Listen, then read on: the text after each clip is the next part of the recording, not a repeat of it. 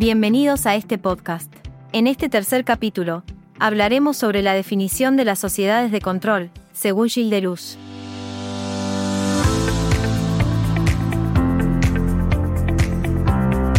El filósofo francés avanza más allá de los estudios de Foucault y observa que las instituciones disciplinarias estudiadas por este último entran en crisis desde mediados del siglo pasado.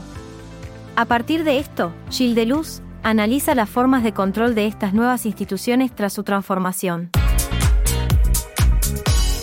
Tras esta crisis, el autor va a percibir que las formas de dominación se transforman, dando lugar a lo que él denomina como sociedades de control. En el pasado, el control directo y coercitivo era fundamental para ejercer el poder en instituciones importantes. Sin embargo, en la actualidad, se emplean dispositivos que buscan orientar las prácticas de los individuos y promover el autocontrol. El encierro es reemplazado por la noción de libertad, aunque el control persiste de manera sutil.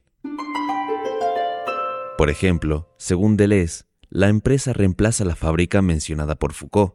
Él argumenta que esta empresa crea una rivalidad continua entre los individuos, incentivando una competencia saludable que los enfrenta y los divide internamente. Esto promueve la competencia entre los trabajadores, donde cada uno debe autodisciplinarse y enfocarse en su propia formación para destacar y convertirse en un trabajador competitivo.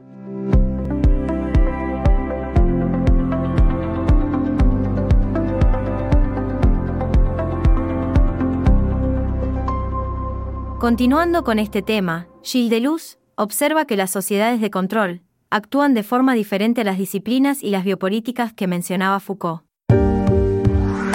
El autor señala que las sociedades de control actuales utilizan máquinas informáticas como ordenadores y celulares y el marketing para fomentar la competencia y el consumo. La vigilancia, que solía ser una cuestión política monopolizada por el Estado, se democratiza redefiniéndose como una cuestión social. Sin embargo, en las sociedades de control actuales, el mercado se convierte en la fuente de regulación, definiendo las formas de manipulación y asegurando la reproducción del orden social establecido. Como resumen general de este episodio, vamos a entender que Gilles Deleuze avanza más allá de los estudios de Foucault y observa que las instituciones disciplinarias estudiadas por este último entran en crisis desde mediados del siglo pasado.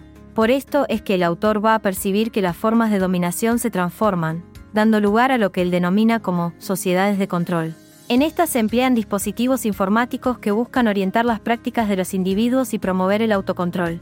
Entonces, el mercado se convierte en la fuente de regulación, definiendo las formas de manipulación y asegurando la reproducción del orden social establecido. Esto fue todo por hoy. Recuerden ver la teoría en los libros, no solo en el módulo. Los esperamos en el próximo podcast de la carrera.